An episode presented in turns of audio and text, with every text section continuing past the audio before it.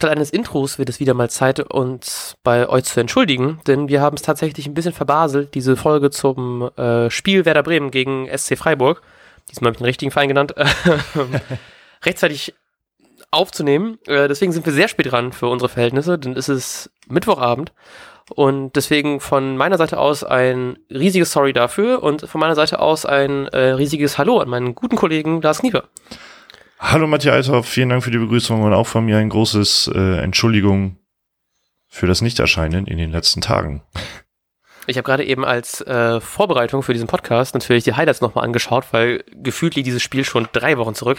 Ähm, und mein allererster Gedanke, um einfach mal direkt reinzusteigen, war, dass ich überrascht bin, dass mir dieses 2-1, ähm, wie es ja ausgegangen ist, wo Freiburg ja doch ein paar Chancen hatte, ähm, um auch mal ein Törchen mehr zu schießen, hat sich für mich unfassbar entspannt angefühlt. Und ich erinnere mich noch im Spiel davor, hast du, glaube ich, geschrieben, dass du mega entspannt bist und ich war es überhaupt gar nicht. Und äh, jetzt war es, also zumindest bei mir war es so, dass ich viel zu entspannt dafür war, dass es nur ein 2-1 war. Ähm, ja, aber ich fand, es lag wahrscheinlich ein bisschen daran, ähm, dass Werder halt einfach deutlich besser war und es entweder eine Frage, es war eine Frage der Zeit, ob man entweder einen Konter kassiert und da war es, das wäre ja auch sogar fast noch äh, passiert, oder man endlich da durchkommt und dann äh, ein Tor schießt. Und deshalb war das, fand ich so ein, es konnte halt nur das eine oder das andere gerade passieren. Und bei, beides, also ein Tor für Werder war, wäre perfekt gewesen und ein Tor für Freiburg. Ähm, naja, es wäre halt dann immer noch Freiburg gewesen, die eigentlich ziemlich sympathisch sind. und, und in, Tabelle, in, der Tabelle sah es halt gut aus. Deshalb, also deshalb war ich zum Beispiel beim Spiel halbwegs entspannt eigentlich. Ich war, apropos Tabelle, ich war gerade ein bisschen enttäuscht, weil der Kommentator in den Highlights meinte, dadurch, dass Werder gewonnen hat, sind sie wieder auf einem Europa League Platz und sind nur auf Platz 7. Und das ist ja äh, kein Europa League Platz diese Saison, da wer ja den Pokal holen wird. Von daher ein bisschen fehlinformiert der gute Mann, aber. ja, aber zwischenzeitlich äh, waren sie das ja, glaube ich, ne? Also wenn sie die Highlights schon früh genug, also sehr früh rausgebracht haben oder geschnitten haben, dann waren sie ja auf Platz 6 irgendwie. Ich glaube, das sind diese Zone-Bundesliga Bild-Sport-Highlights oder so, die immer montags rauskommen, oder? Ich weiß es nicht. Ähm, naja, trotzdem irgendwie, ähm, ich weiß nicht, was es war. Ich, ich kann es auch nicht erklären. Vielleicht war ich doch ein bisschen zu entspannt. Ich hatte das Spiel gefühlt auf so eine richtig, richtig komische Art. Ich kann es auch nicht richtig beschreiben, wie es war, aber gar nicht so richtig wahrgenommen. So, ich, ich lag auf dem Sofa, hab Sky geguckt und dachte mir so, oh, endlich ganz geil, endlich wieder Samstag, endlich wieder Fußball. Aber irgendwie weiß ich nicht, ob es am Spiel lag oder irgendwas ganz anderes, aber wie so richtig genießen konnte ich das nicht. Und ich kann es wirklich nicht erklären, warum nicht. Ich hoffe, ich weiß ich nicht, vielleicht ist irgendwas passiert, es war einfach vielleicht nicht so spektakulär oder so. Aber in dem Moment war ich wirklich so, boah, ich habe gerade irgendwie ich fühle es gerade nicht. Also, ich weiß nicht, ob das schon diese, diese aufkommende Angst war, weil ich habe ganz kurz vorher noch die ähm, Pokalkarten zugeschickt bekommen. Ähm, war ich, wo ich ein bisschen überrascht war, dass die so ultra schnell angekommen, aber dann fiel mir ein, dass in der Woche drauf ja schon jetzt das Spiel ansteht. Ähm, ich war, glaube ich, schon im Kopf tatsächlich ein bisschen beim Pokal. ja, das ist das, was ich gerade sagen wollte noch. Äh, ähm, Freiburg ist halt jetzt nicht das Highlight-Spiel, ne? Und ja. ähm, vielleicht gerade durch die beiden Spiele, die anstehen, hat man gerade als Fan natürlich äh, ganz andere Dinge im Kopf, glaube ich. Äh, was mich aber halt noch noch glücklicher gemacht hat, weil bei bei den elf entscheidenden Personen oder zwölf auf auf dem Platz äh, war das halt irgendwie ganz anders, hatte ich das Gefühl. Also da äh, war man vollkommen da, weil eigentlich war war das ein ganz solides Spiel, wie ich fand. Ja, ja. Eigentlich auch äh, überrascht, dass ich da so, so, weiß ich nicht, ich hatte ein ganz komisches Gefühl dazu. Aber ich bin froh, dass es so ausgegangen ist. Für mich war eine Mischung aus entspannt und irgendwie nicht so richtig drin. Ähm, was es nicht einfacher macht, darüber vier Tage später äh, darüber zu berichten, aber ich glaube, es gibt eh relativ viel, was sie nur noch, noch erzählen können. Erstmal, was ich ganz gerne erzählen möchte, Osako äh, war ja in der Startelf. Was ich, tatsächlich habe ich mir richtig, oder? Er war in der Startelf, ne? Nicht, dass ich jetzt Scheiße erzähle, aber ich meine schon. Mhm. Ähm, und es hat mich tatsächlich extrem gefreut, weil er hatte jetzt nicht so viele Chancen und ich fand ihn irgendwie auch ein bisschen blasser, glaube ich, als im vorherigen Spiel, wo er dann auch ähm, eingewechselt worden ist und dann immer gut anspielbereit war, diese Flanke gegeben auf Klaasen.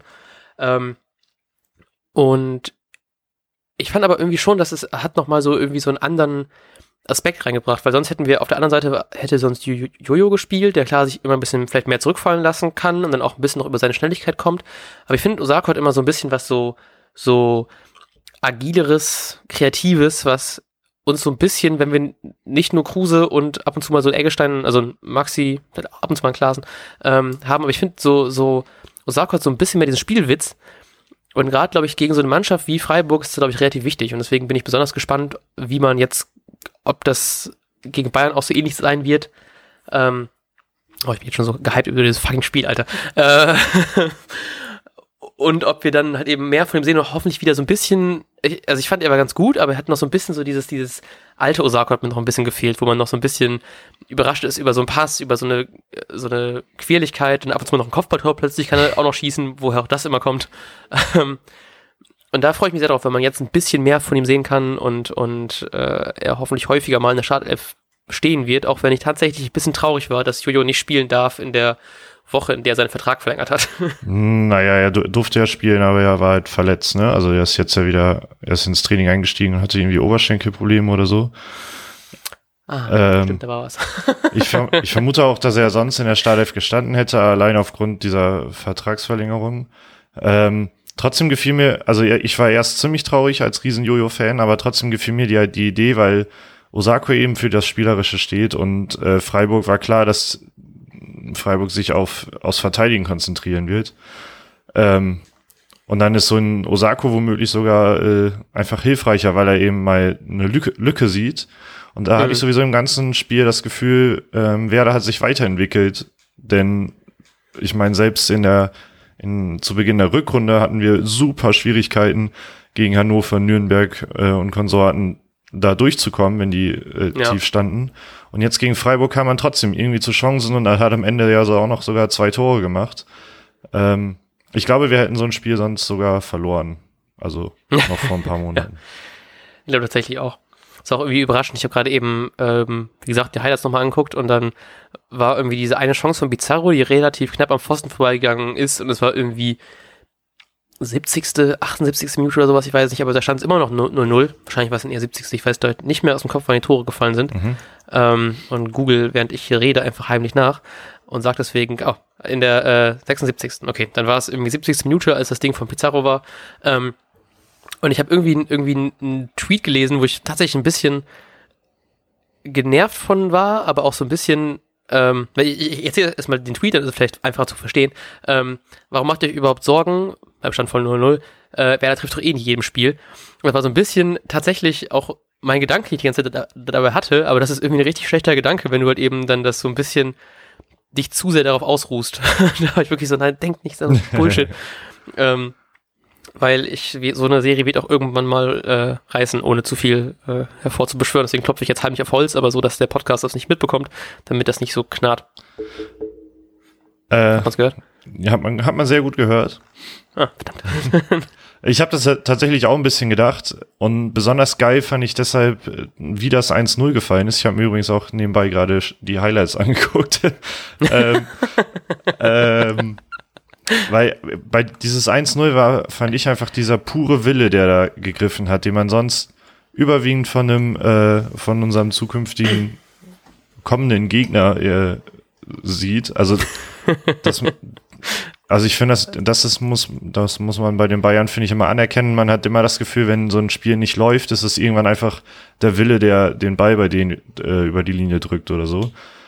Hm. Äh, bildlich gesprochen. Und ich hatte das Gefühl, äh, dieses 1-0 war genau das, weil das war ja auch äh, eine Flanke von Pizarro, die nicht verwertet werden konnte und dann ist, ist das auch eine, eine Mischung aus Wille und Cleverness von Rashica gewesen, da nicht direkt drauf zu schießen oder, oder so, sondern noch einmal kurz eine Finte zu machen und dann sogar noch zu flanken, anstatt zu schießen. Ähm, ja, trotzdem war das einfach irgendwie dieser pure Wille, der dir für dieses 1, 1 zu 0 gesorgt hat. Mhm, und ja. äh, sowas, also ich kann, kann mich da seit Ewigkeit nicht mehr so richtig dran erinnern, dass es sowas mal gab bei Werder.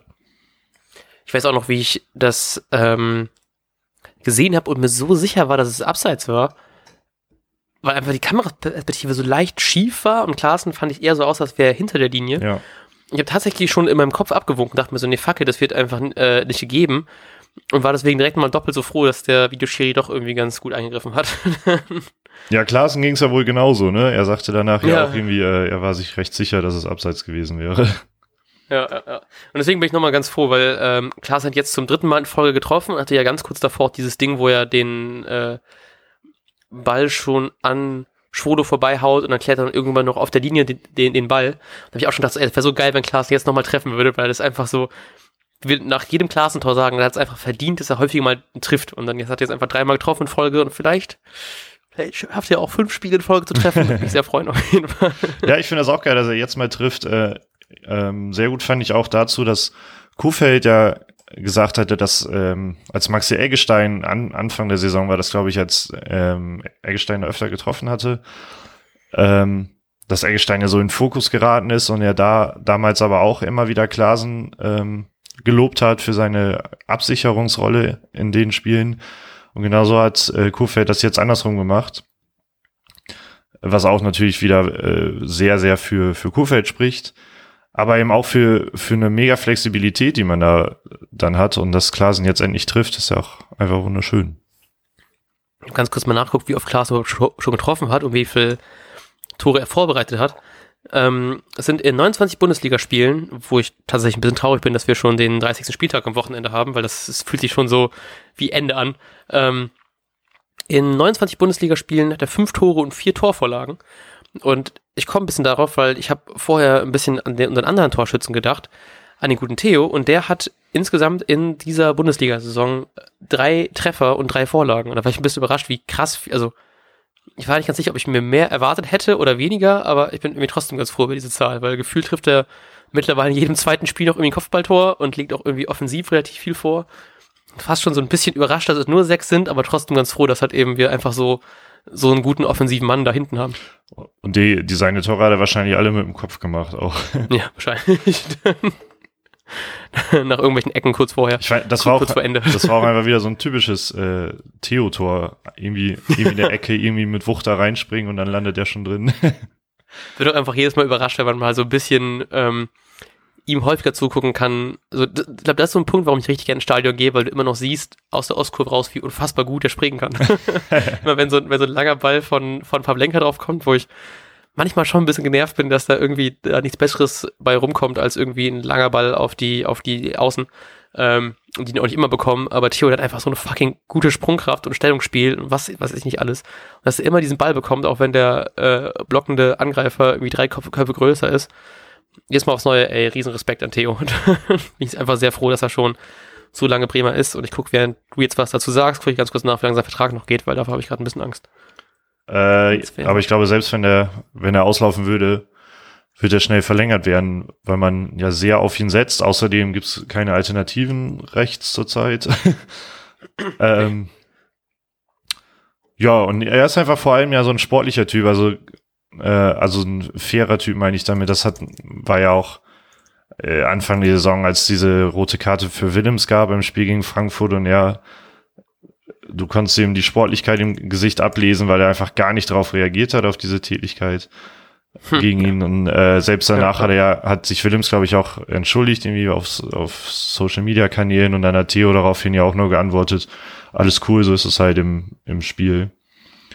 Äh, und ich glaube, das ist einfach ein fantastischer Typ und er oh. passt äh, super zu Werder und sollte noch unbedingt länger bleiben, als du uns jetzt verraten wirst.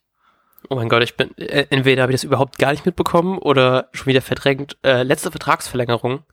2.2.2019. What? oh, krass, sorry. Auf jeden Fall geht sein Vertrag noch bis ähm, Sommer 2020. Also ich hoffe mal, da wird noch mal irgendwas kommen. Ähm, unfassbar froh, dass wir ihn seit, wo steht das, im Team, seit 2012, oha, hat Basch halt fast schon die äh, fast schon die äh, Mathe sieben Jahre voll.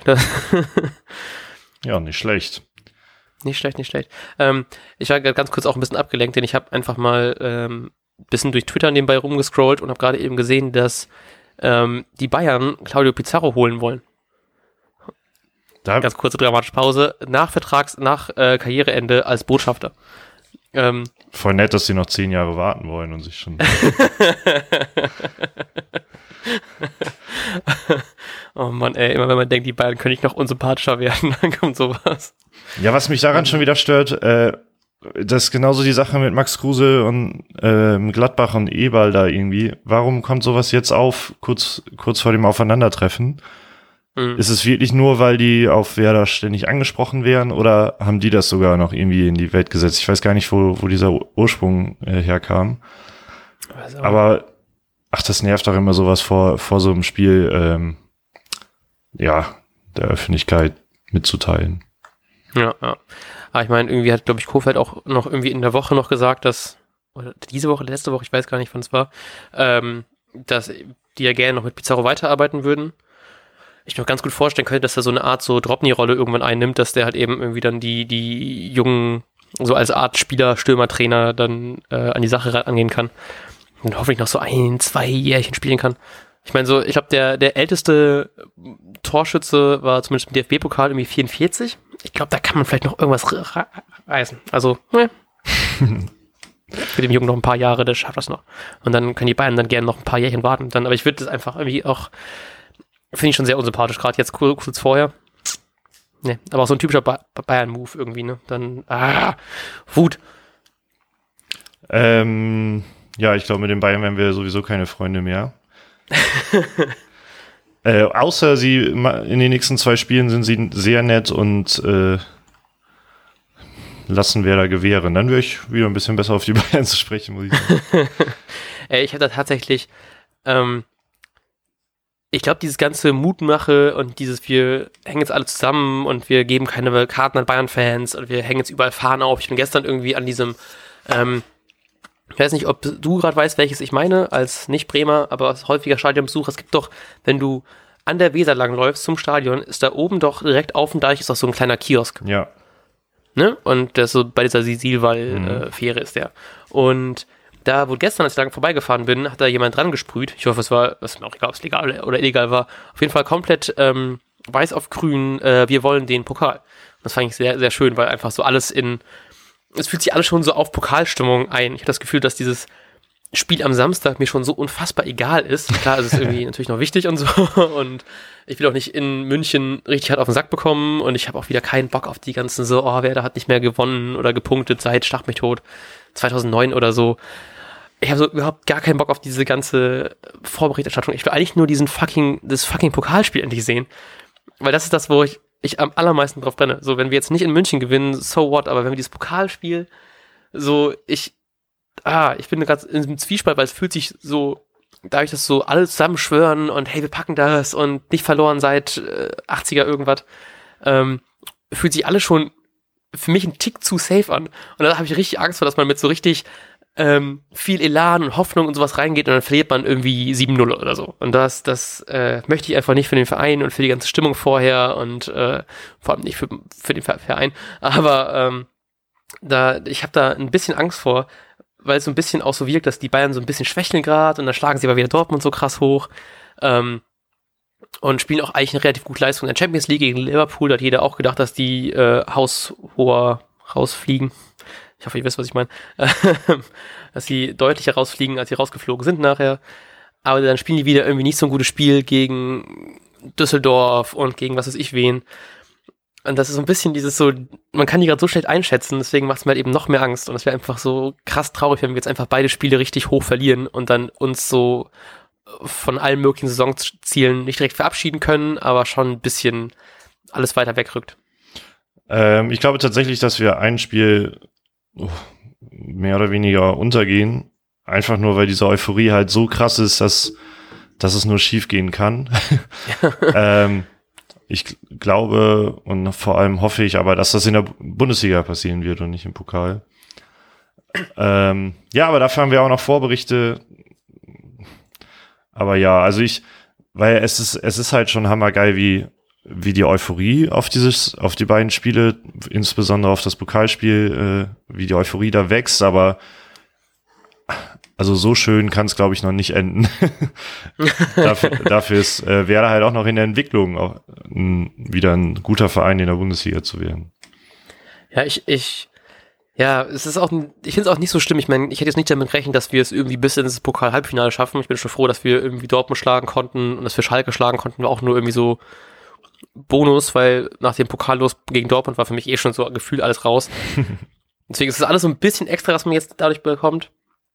Ähm, und tatsächlich auch so ein bisschen das Ding durch diese krass gute Entwicklung in, nicht in den letzten Jahren, aber so noch, ja, kann man vielleicht darüber streiten, aber durch die krass gute Entwicklung unter Kofeld wirkt es alles so, als wäre man wieder halt eben auf dem Weg dahin, wo es sich doch so irgendwie als Werder-Fan und als Bremer irgendwie so irgendwie richtiger anfühlt. Wenn man weiß, man war irgendwie vor ein paar Jährchen noch eine gute Truppe und irgendwie wurde das alles irgendwie gegen die Wand gefahren, so ein bisschen. Da musste man irgendwie drei Saisons Abstiegskampf irgendwie durchleben auf eine Art.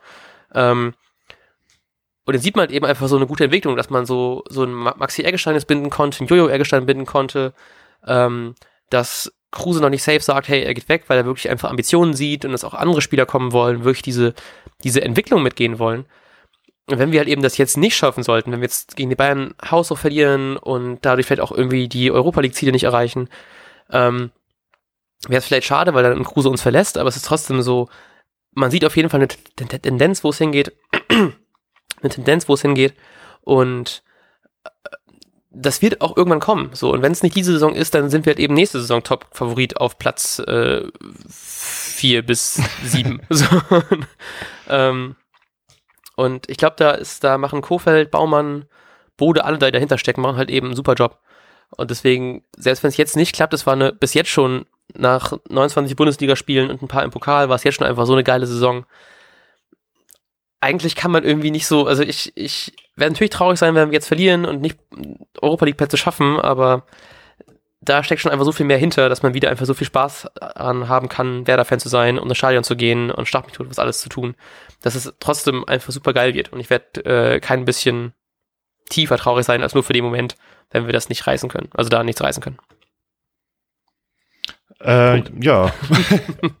ich war, ich ich stimme ja eigentlich in dem, im Großen und Ganzen sehr, sehr drüber ein, deshalb kann ich da schlecht drauf antworten, glaube ich gerade. ähm, Außer mit einem lauten gut. Ja. ähm, wir können ja noch ganz kurz, ähm, da ich es eh schon angesprochen habe, ich möchte, ich habe das, glaube ich, im Vorbericht auch ganz kurz angesprochen, aber wir hatten noch keine Zeit darüber zu reden, über die Vertragsverlängerung ganz kurz reden, denn ich habe Zahlen gefunden, beziehungsweise getweetet äh, gesehen vom Forum, ähm, und zwar zu Maxi Eckstein. Die haben mir tatsächlich, ich fand die ein bisschen ähm, überraschend. So, ähm, Vertrag bis äh, 2023, das war ja relativ klar.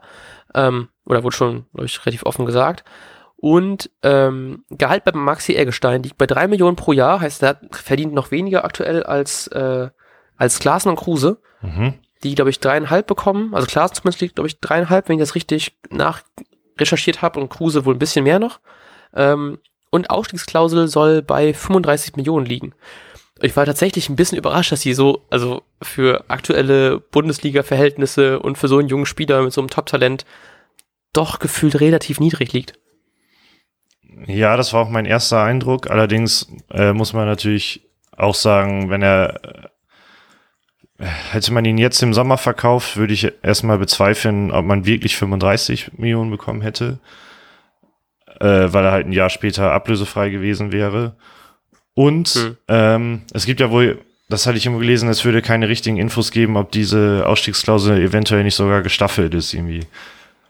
Oh. Kann, also sowas kann ich mir schon gut vorstellen, weil immerhin hat da auch Frank Baumann äh, mit zu tun, der, den ich bei sowas sehr, sehr clever einschätze. Und da, ja, ja. Ähm, also kann ich mir gut vorstellen, dass die einfach steigt über die Zeit oder auch in Verbindung mit anderen äh, Parametern irgendwie.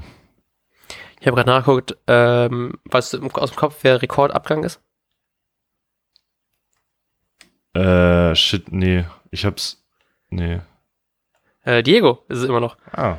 Ich dachte, mittlerweile haben wir den mit irgendwas überholt, aber wenn ich drauf gucke, ist es das tatsächlich nicht. Ähm, mit 27 Millionen, heißt bei 35 Millionen wäre äh, Maxi Eggestein Top-Abgang, dann gefolgt von Thomas Delaney zu Dortmund für 20 Millionen, Özil für 18 zu Real. Ach ja, stimmt, der war ja auch mal bei Real. Ähm, äh, Klose zu den Bayern für 15 und auf Platz 5 ist es äh, Yannick Westergaard für 12,5 Millionen zu Borussia Mönchengladbach. Oh, interessant. Schon ganz cool, das mal zu sehen, wer so wo war. Ismail ist auch unter den Top 10 noch. Ähm, Pizarro ist war Platz 11, okay. Na naja, gut. Ähm, geben schon ganz schön viele Spiele an so Dortmund und Bayern ab, ne? Naja, ist auch egal. Äh, ist das ein Zeichen? Ich weiß es nicht. Warum die oben stehen und wir nur so halb oben. Naja, ähm, durch die ganzen tollen Vertragsverlängerungen kommt das ja häufig, hoffentlich nicht mehr so häufig vor. Dann steht Bayern endlich wieder ganz unten, weil kein Bremer Spieler mehr zu Bayern geht. Das war doch schön, als die irgendwie, das 2-7 oder so, als die nur Platz 4 waren und das noch äh, UEFA Cup Platz war. Das war noch Zeiten. äh, ja, um nochmal zu, zu Maxi Eggestein zu kommen, also weil Transfermarkt wieder ja auch mit 25 Millionen taxiert. Ähm, und ich glaube, das wäre auch so die Kategorie gewesen, die man jetzt hätte eingenommen. Mhm. Auch wenn man das mal vergleicht mit Thomas Delaney, der äh, noch mal ein Stück weit reifer wirkte und bei Eggestein hast du natürlich noch mehr Potenzial da drin, aber ähm, ich glaube nicht, dass wir auf 35 Millionen gekommen wären. Weil dafür hat er halt noch nicht, äh, auch noch nicht lang genug gezeigt, was er ja. kann. Ich frage mich da immer, wie, wie, wie abgefuckt das alles mittlerweile ist, wenn du so Transfer so mitbekommst aus, Dorp äh, aus, aus Dortmund, naja, auch irgendwie, aber ähm, aus äh, England und so, ob die einfach schon jetzt bereit wären, so sowas zu zahlen. Also wahrscheinlich nicht jetzt, aber ich meine, äh, ich glaube mittlerweile 35 Millionen für ihn werden, werden glaube ich, irgendwann, wenn es nicht gestaffelt wird, wird es, glaube ich, so doch so ein Klacks sein. So, ja klar, kaufen wir für 25 Millionen. aber ähm, da haben wir hoffentlich ja noch ein paar Jährchen Zeit. Und ich habe auch tatsächlich, bin ein bisschen überrascht, dass von Jojo wurde, glaube ich, nicht so viel berichtet von seinen Vertragsdetails. Mhm. Ähm, das hat mich nämlich auch noch interessiert, weil ich finde so, auch wenn es irgendwie gemein klingt, weil die ja beide echt auf dem Top-Niveau sind, aber irgendwie ist ja Maxi Eggestein gerade der begehrtere Spieler. Ähm, und deswegen hätte mich da schon mehr interessiert, also wird das irgendwie klarer sein, dass der uns irgendwann verlässt, aber trotzdem ganz schön gewesen, so äh, Jojo mal irgendwie da auch was drüber zu hören, weil mir tut es immer so ein bisschen leid für, für also ich bin ja Einzelkind, deswegen kann ich das nicht gut äh, vergleichen, aber ich denke mal, ob man sich so dann doch so vergleicht als, als, äh, als äh, Brüderpaar, die noch im gleichen Verein spielen und so, und die haben noch extra gesagt, dass die äh, getrennt angesehen werden möchten und ähm, und deswegen extra ein paar Tage Pause dazwischen hatten. Und ich denke so bei zwei Tagen Pause, oh, ich glaube, ich hätte noch ein paar Tage mehr dazwischen gelassen.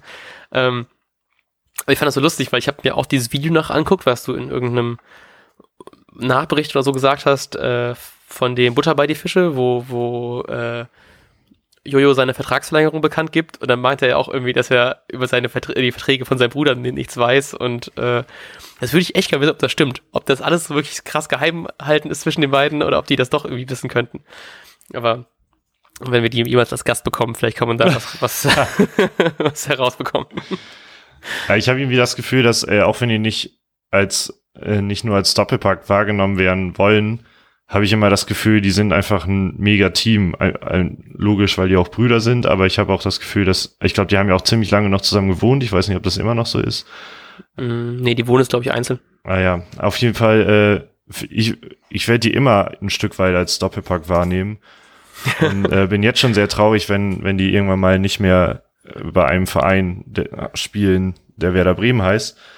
Äh, also wenn die getrennt werden auch. Ich finde eigentlich, man, man sollte irgendwie in die Verträge nochmal reinschreiben, dass man die nur zusammen verpflichten kann und nicht. und dann für fünf Millionen mehr oder so. so im Gegensatz zu dem Kombi-Angebot kriegt man die nicht günstiger, sondern muss man so ein bisschen draufzahlen, einfach nur, weil es dann noch ein bisschen mehr wehtut, aber dafür verkaufst du vielleicht noch mal ein paar Trikots mehr, weil es so lustig ist. Ja, also ich finde, die so, sind einfach ein super Team und ich freue mich vor allem, ähm, wenn Jojo jetzt äh, noch mal ein Stück drauflegt und die beiden zur absoluten Stammformation gehören äh, in Zukunft. Da, das fände ich einfach hammergeil. Ein schönes Brüderpaar äh, bei Werder Bremen als Stammspieler. Das wäre einfach ein Traum. Ich äh, arbeite jetzt einfach mal nebenbei meine, meine Zettel ab und übernehme dein Stammspielerwort, sage ab pro Stammspieler. Ähm, Pavlenka hat sich ja verletzt im Spiel und ich möchte das ganz kurz abschließen, weil dann haben wir den, habe ich alle meine Pizzen zum Spiel eigentlich abgehakt. Ähm, Capino konnte zum ersten Mal spielen, weil sich Pavlenka leider verletzt hatte in der kurz vor der Halbzeitpause. Ähm, deswegen tat es mir noch ein bisschen mehr leid, dass er nicht zu null spielen konnte, weil er, glaube ich, auch ein, zwei ganz gute Paraden hatte. Ähm, ich überhaupt gar nicht gewusst habe oder nicht mitbekommen habe, dass er auch mal in der Bundesliga schon gespielt hatte, bei Mainz, glaube ich, wenn ich das richtig im Kopf habe. Mhm. Ähm, und hat eigentlich, fand ich, eine ganz souveräne Partie gespielt. Finde ich, wirkte sehr selbstbewusst hinten drin und ich bin ähm, nicht traurig, dass er nicht mehr spielen wird, weil ich Pavlenka natürlich, also weil er wieder jetzt fit ist und äh, natürlich Pavlenka ist einfach alter Pavlenka. Ähm, aber es ist doch ganz schön, jemand so zu wissen, dass dann man noch jemanden hat da hinten, der irgendwie doch ganz seinen Job ganz gut macht und auch irgendwie ich habe irgendwie ein Interview letztens mit ihm so halb gelesen, wo er meinte, er ist auch irgendwie ganz zufrieden mit seiner, mit seiner Reservistenrolle, weil er trotzdem in Bremen einfach so viel gelernt hat und jetzt schon einfach ein sehr viel besserer Torwart ist, als er es vorher war. Und das ist doch eigentlich irgendwie das Optimale, was man haben will. Du hast einen zufriedenen, sich weiterentwickelnden Torwart, ähm, der auch irgendwann mal eine gute Alternative sein kann, wenn er für 35 Millionen wechselt zu äh, was auch immer wohin.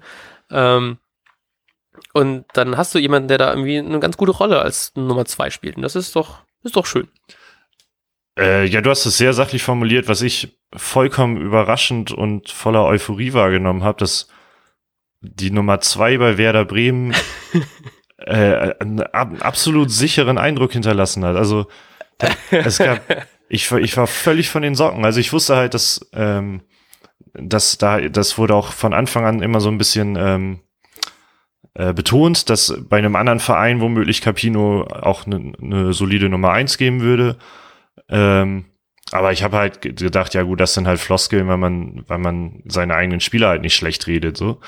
Mhm. Äh, aber also wenn ich an diesen einen Freistoß denke, der, ähm, der wurde quasi Volley genommen von einem Freiburger und ging dann, im Grunde ging der halt direkt auf Capino zu. Trotzdem habe ich den schon drin gesehen eigentlich. Also da steht halt jemand im Tor, der keine äh, Spielerfahrung gerade mitbringt. Ähm, also Erfahrung schon, aber Spielpraxis, sorry.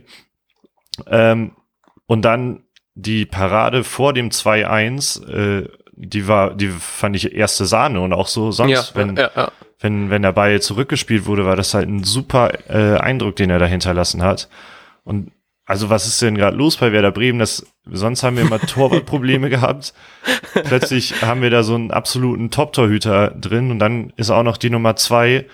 Also so viel, was, was sie, was die Nummer zwei jetzt da einen Eindruck hinterlassen hat, war absolut grandios. Da muss man sich, ich dachte, wir sind verloren, wenn äh, Pavlenka mal verletzt ist, aber selbst das funktioniert. Und dann wartet da auch noch ein Luca Plockmann, dass er, äh, dass er bald mal so weit ist, der ein Riesentalent abgeben soll und sogar wenn er Stimmt, mal, wenn er mal auf den Platz, ne? genau, wenn er mal auf den Platz kommt, dann schnauzt er direkt seine Mitspieler an. Also das, das ist für mich äh, das ja hervorragendes Kadermanagement. ich habe nebenbei mal ähm, Werder Bremen Torhüterchronik gegoogelt und dann kommt wieder sowas hoch wie Wiedwald, Raphael Wolf, äh, Sebastian Mielitz. War das jetzt nicht so die Top-Torhüter, die wir hatten zwischen unserem guten Tim Wiese und jetzt Pavlenka.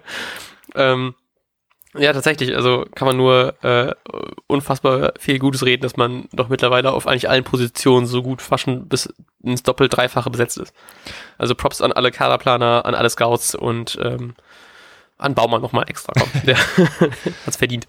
Ja, wenn wir gerade beim Thema Torhüter sind, ähm, ich habe hier seit Wochen in, in unserem Dokument was äh, bezüglich Pavlenka stehen und das möchte ich jetzt mal wieder aufgreifen, weil ähm, so eine Statistik hier wieder hochgeploppt ist heute oder gestern. Ähm, und die besagt, dass Werder in dieser Saison die zweitmeisten Großchancen aller Bundesligisten zugelassen hat.